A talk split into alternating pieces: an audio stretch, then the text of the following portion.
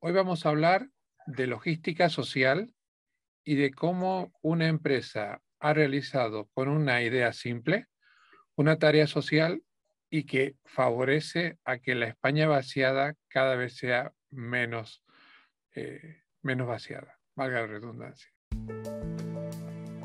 Bienvenidos a Empresa y Social, el podcast en donde hablamos con empresas que ayudan a personas.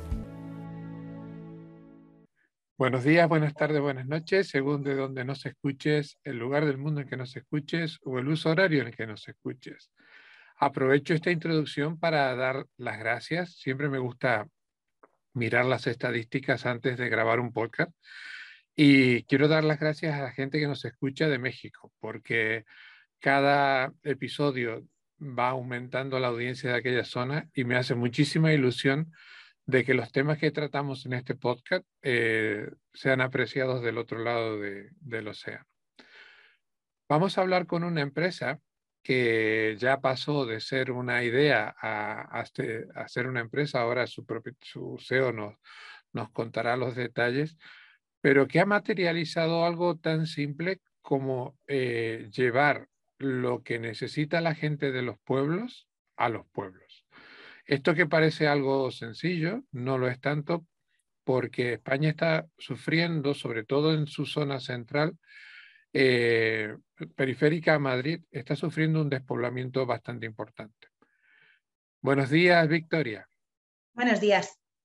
Muchísimas Muchas gracias por invitarme. Muchas gracias a ti por tu tiempo. Estamos grabando este podcast en un día de trabajo y sé que tú estás siempre con la agenda bastante apretada, así que se, aprecia mucho que nos dediques este ratito. Cuéntale a la gente que nos escucha o que nos ve en vídeo qué es la exclusiva.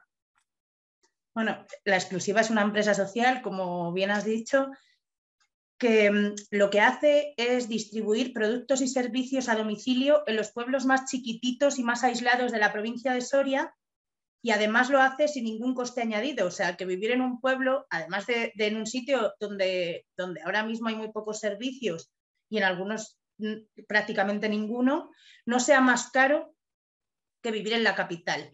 Y esto lo hacemos em, a través de un contrato con los proveedores que, pagan a la exclusiva un porcentaje sobre el volumen total de ventas al mes, de tal forma que tú vivas donde vivas, tienes acceso a cualquier producto o servicio que tendrías si vivieras en cabeza de comarca o en la capital y al mismo precio.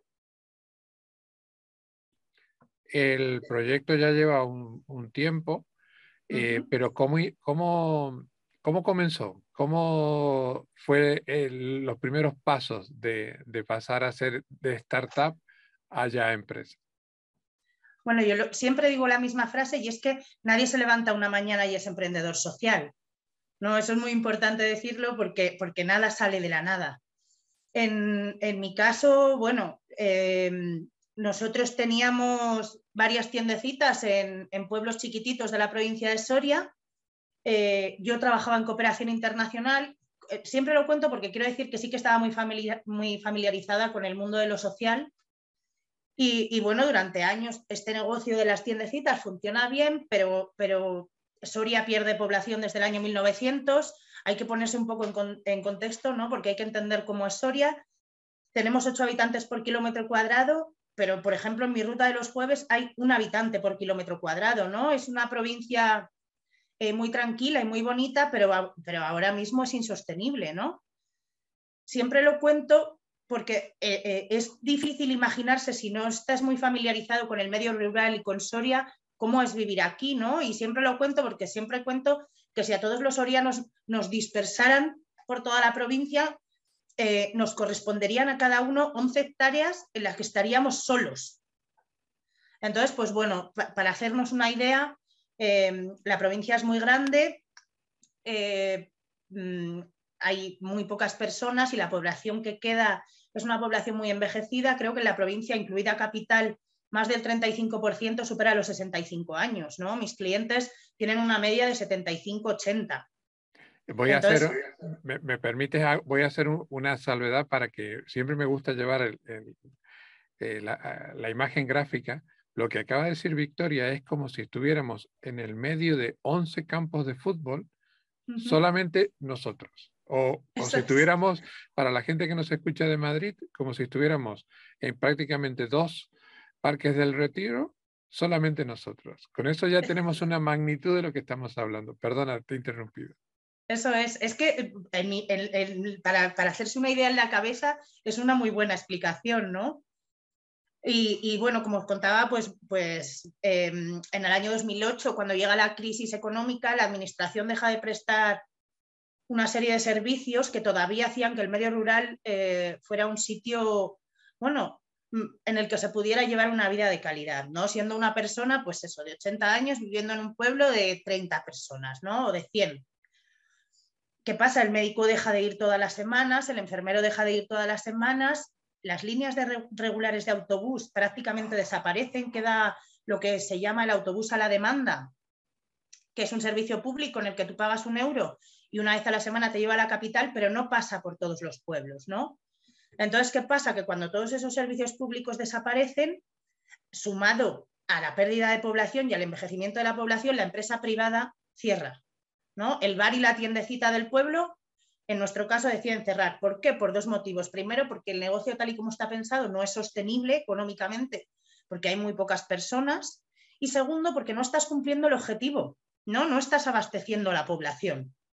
Entonces, pues bueno, nosotros en el año 2013, en junio, eh, eh, concretamente el 30 de junio, decidimos cerrar el negocio de las tiendas ¿Y qué nos ocurre? Que toda esa gente a la que tú llevas atendiendo durante 12, 15 años empieza a llamarnos por teléfono porque o les llevamos la compra o tienen que abandonar su casa, su lugar en el mundo que ellos han elegido y en el que son felices y del que no se quieren marchar en, en, muy corto periodo de tiempo. O sea, si no puedes comprar un litro de leche, como mucho puedes aguantar un verano, más no.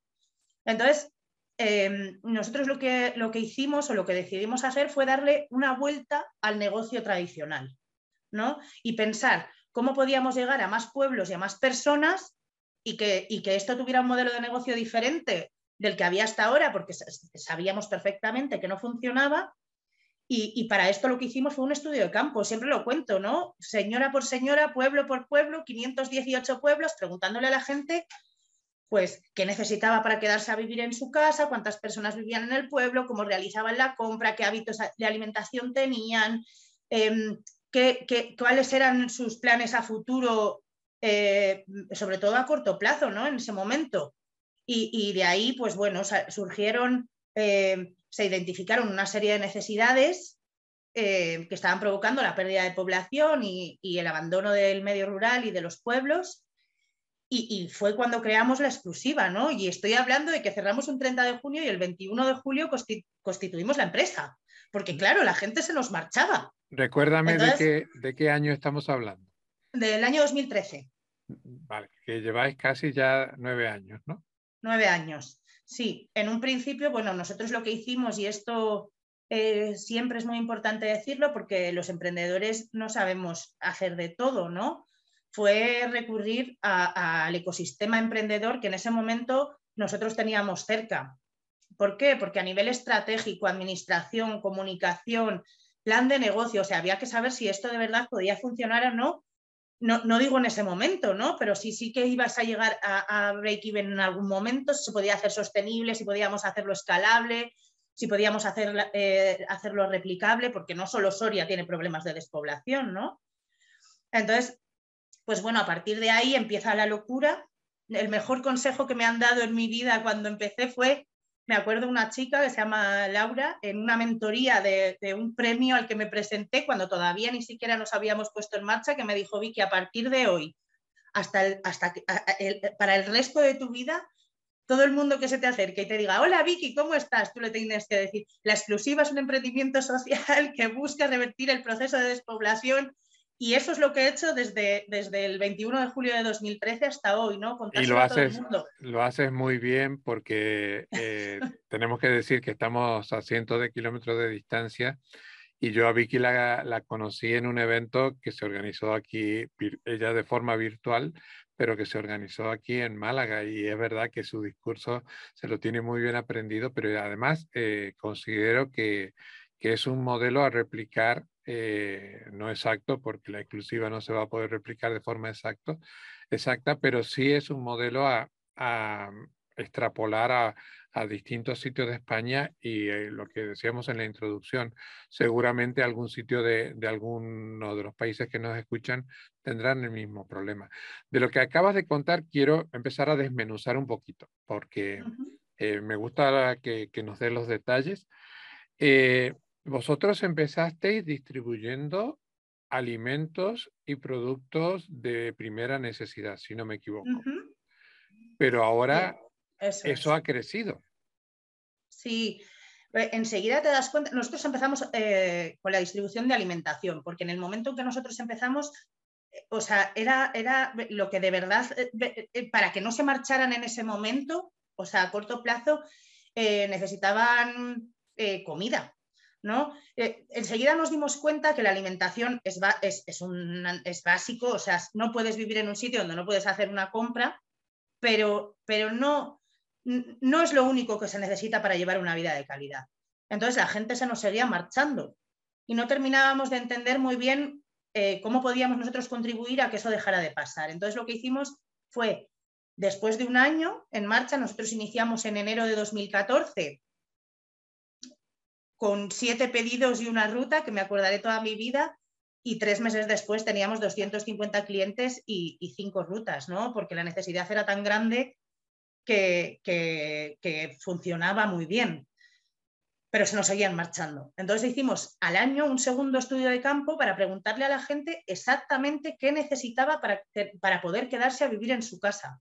Y a partir de ahí añadimos eh, rehabilitación de vivienda, fontanería, cambio de bañera por ducha, textil, zapatería, electrodomésticos, em, móviles, líneas eh, de, telefonía móvil, reparaciones, catering, tintorería, o sea, todo, todo, todo lo que se nos ocurrió o lo que nos fueron contando, ¿no? Que necesitaban para quedarse en casa.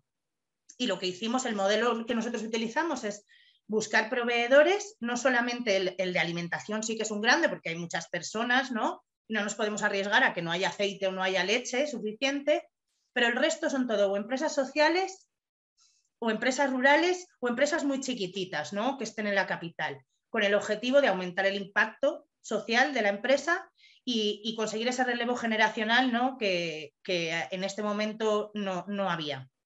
¿Y cómo desde el punto de vista de, la... Porque uno de los principales objetivos de este podcast es mostrar que el emprendimiento social eh, está muy bien, eh, es necesario, pero que se puede hacer una empresa con un fin social. Entonces, nos gusta conocer los detalles de la empresa.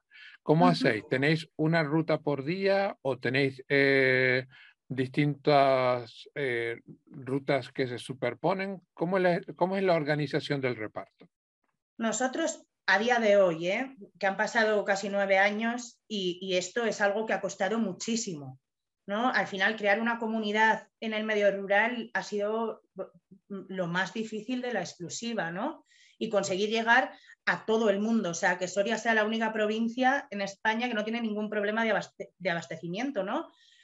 La exclusiva se divide en, invierno en cuatro días a la semana y en, verano son seis días a la semana. Esto es, eh, si nos, imaginamos el mapa de Soria, Soria está más o menos en el centro, cada día de la semana es un quesito, como los del trivial. Entonces, hay una ruta obligatoria, que son una serie de pueblos, aproximadamente 30, que, nosotros los consideramos de alta vulnerabilidad por su aislamiento, porque no hay cobertura móvil, no hay internet, la gente es muy mayor, vive fuera, son muy chiquititos, eh, les pilla muy lejos cualquier tienda cercana, no pasa el autobús, ya no tienen carne de conducir, ¿no? todas esas eh, eh, esos problemas ¿no? que, los convierten en, o que los llevan al punto de no retorno. Y luego, si tu pueblo está dentro de ese quesito, correspondes a ese día de la semana, independientemente de que por inercia la exclusiva pase o no pase. Entonces, la manera de realizar los pedidos es la que ellos quieren porque hay gente mayor y, entonces pues hay que adaptarse un poco a eso. Entonces pueden hacerlo a través de la web, por WhatsApp, por llamada telefónica que, ya saben que son dos horas al día, eh, a través de los hijos.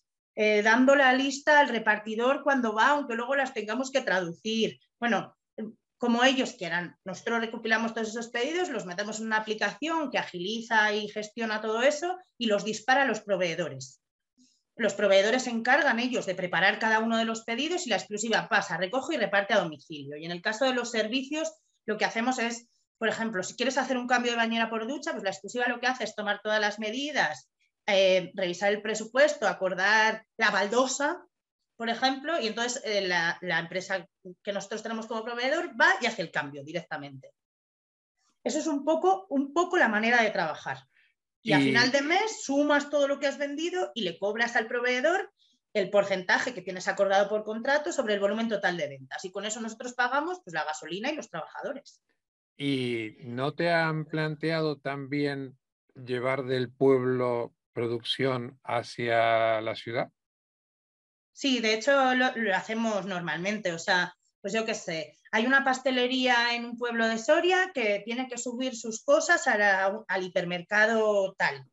Pues la exclusiva a la vuelta, la ruta del viernes, recoge todo eso y lo lleva. Sí.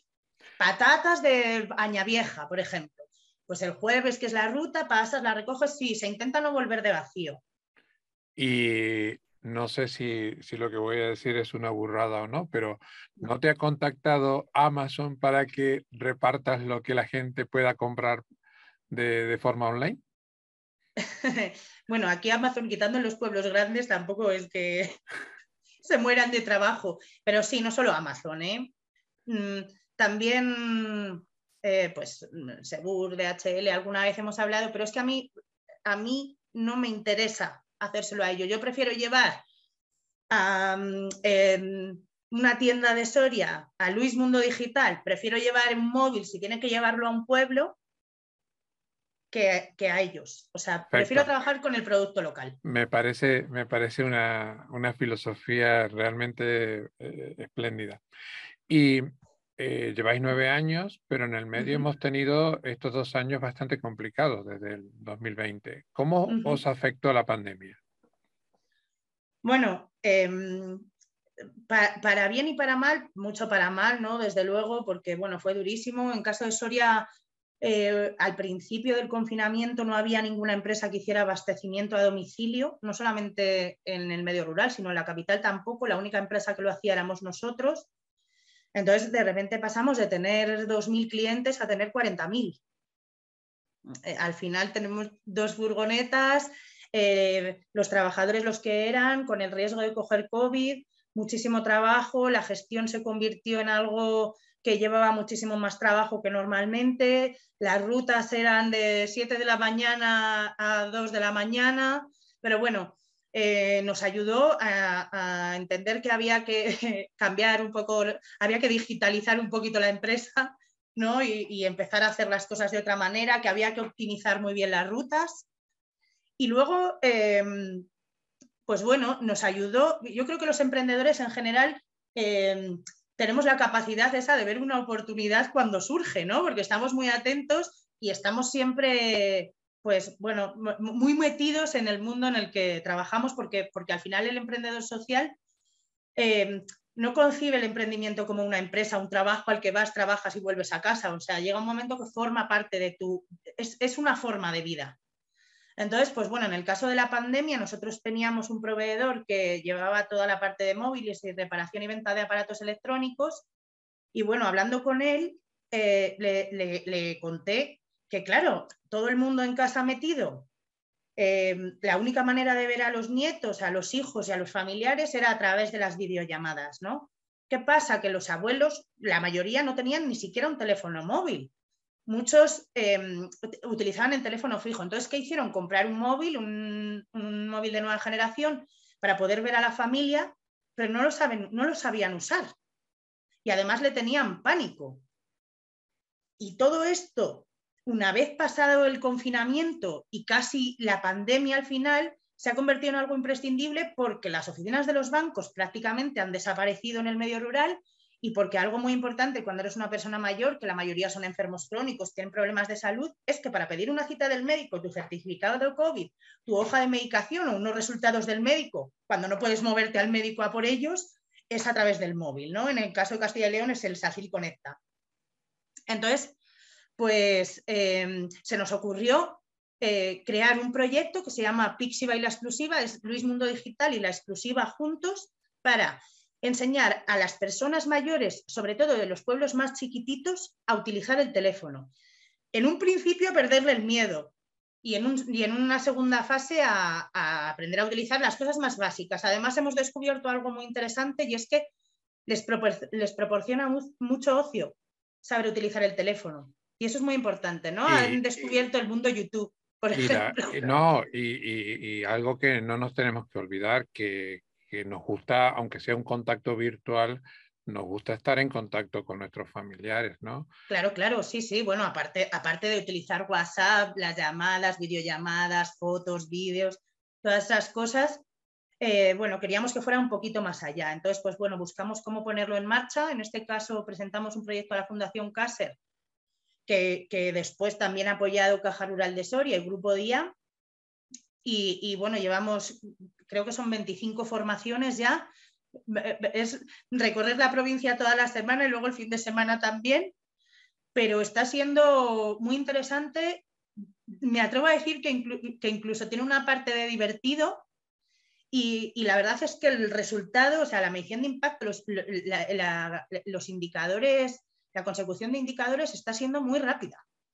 Y, estamos muy, muy, muy contentos y, y, se apunta a todo el mundo. Además, de esa forma también eh, supongo irás calibrando las necesidades de ese grupo social. Ellos te darán un feedback de, de, lo que tú ofreces para ver si va dentro de sus necesidades. Eh, tú e, estás en una, en una provincia muy bonita, pero que climatológicamente, sobre todo en invierno, es muy complicada. Eh, ¿Cómo hacéis para llegar a, por ejemplo, la semana pasada, que ha habido una nevada tan, tan gorda en casi toda España? ¿Cómo hacéis para llegar a los pueblos tan pequeños si, si cae una nevada? ¿Os, ¿Os ayuda la administración? No, la administración con la exclusiva, no, es que no nos quieran, ¿eh? que nos adoran, pero les, les, cuesta ver la innovación social.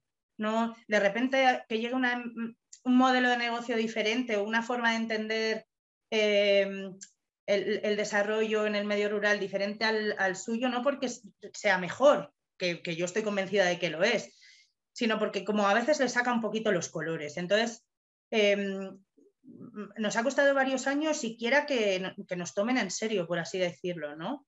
Entonces, pues no, nosotros nos buscamos la vida. Si nieva por la mañana, lo bueno que tiene Soria es que no pasa como en Madrid. Aquí en Soria cuando nieva, como nieva muchas veces, enseguida las máquinas quitanieves se ponen en marcha, entonces, pues bueno, más o menos está despejado. Y si no, pues como podemos, hay que dejar la furgoneta a la entrada del pueblo y repartir las compras andando, se hace. Eh, hoy si hay que esperar un poquito y en vez de empezar la ruta a las 10 de la mañana, empezarla a las 3 de la tarde, que ya regala un poco, empezamos a las 3 de la tarde. Y si alguna vez ha habido que suspender una ruta por nieve y en vez de hacerla un jueves, hacerla un sábado, pues nos hemos ido adaptando. El objetivo aquí es que nadie se quede sin compra. Porque eso es, eso es lo más importante. Y como no sé, en esto reconozco mi desconocimiento absoluto. No sé si eh, como consecuencia de la pandemia, eh, que todo esto hemos tomado conciencia de que se vive muy bien en los pueblos antes que estar hacinado en un piso pequeñito en una ciudad. ¿Se ha incrementado vuestra población objetivo? los, los pueblos han incrementado población? En el confinamiento sí, porque mucha gente que vivía en las grandes ciudades estaba muy asustada y vino a Soria y se quedaron eh, pues, pues mm, el invierno, ¿no? que es normalmente lo que se suelen volver a casa. Pero ahora mismo no, es que Soria tiene un problema y es que creo que el 80% de la provincia no tiene banda ancha. Entonces, venirte a teletrabajar a un sitio donde no tienes internet es imposible. No siempre cuento la anécdota, es que había gente que eh, los profesores me daban los deberes en un pincho, yo los llevaba con la exclusiva, los hacían, recogía el pincho y los traía a Soria porque es que ni siquiera podían mandarles un mail.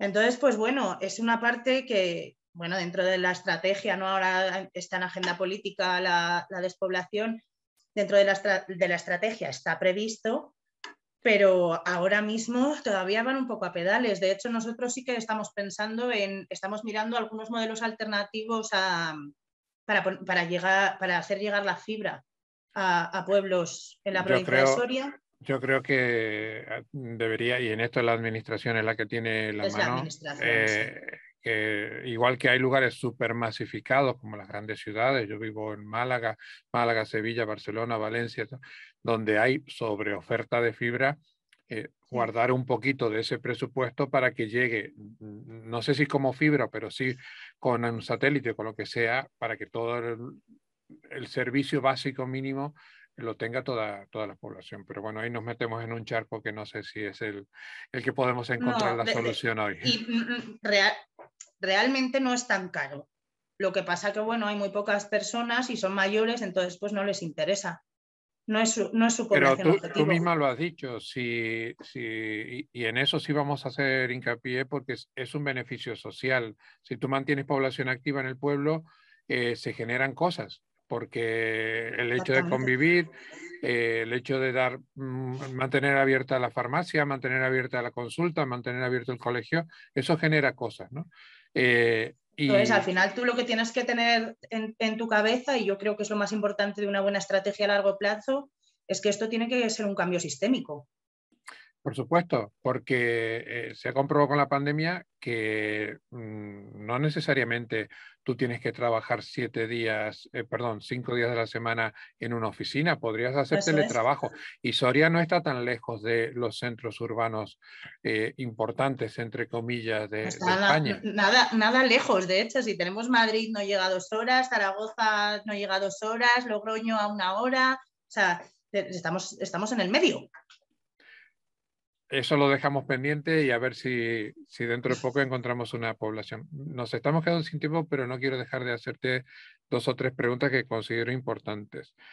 Eh, vamos a mm, suponer que a esta mesa que nos estamos tomando este café virtual esta mañana, invitamos a, a una chica o a un chico o una señora o un señor que, que quieren emprender en el sector social. Eh, que, se han planteado no solamente eh, colaborar con una ONG o con una fundación, sino dice, mira, eh, tengo una idea que creo que, que puede seguir, salir adelante. Evidentemente el emprendimiento no es fácil ni, ni es rápido, pero lo quiero hacer con un fin social. ¿Qué dos o tres consejos le daría para que sepan a lo que se enfrentan? Bueno, el primer consejo es que que nunca, nunca intenten emprender solos. Eso es un error. O sea, siempre que busquen el ecosistema emprendedor o el centro de coworking o el organismo público en su ciudad que, les eche una mano para, para, empezar ya con algo sólido, fuerte y, con una buena estrategia que sea sólido sobre todo. Eh, otro consejo es que eh, busquen alianzas, mm, sobre todo en mi caso ha sido muy importante las alianzas con las empresas locales, ¿no? Todos esos proveedores y, ahora muchos amigos que, te ayudan y, además siempre van a haber mucho más 10 ojos que dos, ¿no? y luego les diría que esto es duro, es difícil, eh, hay que tener muy claro el objetivo, siempre muy claro el objetivo. Cómo lo consigas no es tan importante como no perder de vista eh, lo, que tú, lo que tú quieres conseguir. ¿no? Al final, un emprendimiento social no deja de ser un, problema que tú identificas y buscas la manera de resolverlo, ¿no? De una manera innovadora. Entonces, pues bueno, eso muy, muy, muy, muy, muy, muy, muy, todas las mañanas recordártelo y luego les diría, y esto lo digo siempre, es que yo después de trabajar 10 años en cooperación, yo nunca he sido en mi vida tan feliz como trabajando en la exclusiva. O sea, con eso creo que lo digo todo. Y se te nota. Eh, lo, bonito es que no es un discurso montado, sino que realmente se te nota.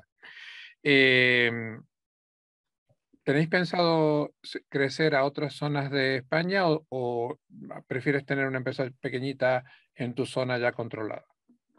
No, de hecho, lo de, no es que prefiera tener una empresa chiquitita, es que la exclusiva nació con el objetivo de revertir el proceso de despoblación en el medio rural, no solo en Soria, ¿no? sino en todos esos sitios donde haga falta. Entonces, sí, dentro del plan de crecimiento está la réplica, por supuesto, y eh, antes de la réplica, em, estamos trabajando en un proyecto que se llama 1030, que son puntos de recogida. Además de las rutas a domicilio, hay mucha gente que trabaja, que por horarios no les es compatible, que, no terminan de entender lo de a domicilio, más ahora con el COVID, con los problemas que ha habido. Entonces, la idea es abrir eso, 30 puntos de recogida a menos de 10 minutos de casa para todas esas personas, para de verdad llegar a toda la población que hay en el medio rural que necesita el servicio de la exclusiva. Y después, todo eso, o sea, la exclusiva, Pixi y, los puntos de recogida o el 1030 será lo que se replique entero, pues, pues eso, Guadalajara, en Cuenca, en Teruel, en Burgos, en Palencia, en, todas las zonas que nosotros ya tenemos identificadas. se buscará una Vicky en cada sitio y ella tendrá que encargarse de poner su exclusiva en marcha. Yo creo que replicarte a ti va a ser complicado, pero sí podemos encontrar a alguien parecido. Eh, la zona de Extremadura también es una zona potencialmente... La Extremadura también, sí. Que, lamentablemente está sufriendo la, despoblación, igual que la zona este de, Andalucía. ¿no? Eh, lo que no nos has contado es por qué se llama la exclusiva. Siempre se me olvida, siempre lo cuento al final.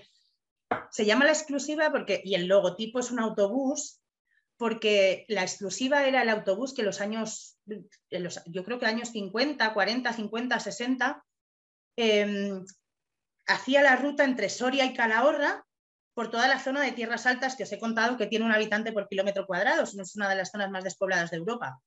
Entonces, em, desde la capital se llevaba la ropa, los medicamentos, eh, y todas, todas esas cosas que en los pueblos no había y desde los pueblos se mandaban, pues bueno, los huevos, los puerros, los tomates y además de viajeros, ¿no? Entonces, em, era el nexo entre la capital y el pueblo, que es lo que yo entiendo que tiene que ser la exclusiva. Y además es un nombre que, que aquí en Soria, vayas donde vayas, saben lo que es. Entonces, por eso se llama la exclusiva.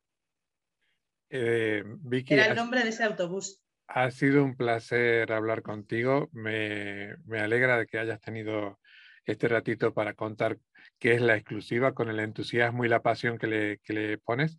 Eh, me atrevo a pensar que tu proyecto de empresarial eh, no está ni a la mitad, porque supongo que tu mente inquieta está en, constante ebullición, así que si te parece nos emplazamos para que dentro de un tiempo nos vuelvas a contar eh, cómo va tu proyecto de replicar a Vicky en, distintos sitios y cómo, cómo va funcionando la exclusiva, ¿te parece? Claro que sí, no lo he dicho, ¿eh? pero en esto tiene muchísimo que ver Azuka, ¿eh?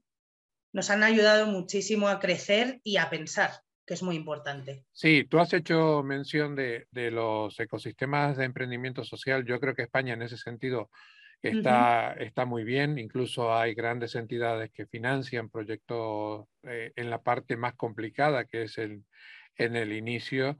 Y sí, es verdad que eh, hace falta que entidades eh, se fijen en esto porque en la pandemia, volvemos a reiterar, es que se ha puesto en evidencia de que lo social es necesario, no solamente es algo como para quedar bien, sino que es necesario. Y que busquen, porque sí que hay inversores. En mi caso, lo subo en 2016 y empieza a haber fondos de impacto y entidades que, de verdad tienen muchísimo compromiso con esto, incluso empresas. Entonces, que busquen. Muy bien. Te reitero el agradecimiento y, Nos, y nos vemos en un próximo episodio. Perfecto. Adiós. Hasta luego. Espero que los contenidos de este episodio hayan sido de tu interés. Te damos las gracias por habernos escuchado. Te invitamos a que lo compartas en tus redes sociales y que nos des la máxima valoración en la plataforma de podcasting que nos hayas escuchado. Te esperamos en el próximo episodio de En Empresa y Social y también te animamos a que nos digas qué tipo de empresa te gustaría conocer o qué tipo de temática te gustaría que tratemos en este podcast. Hasta el próximo episodio.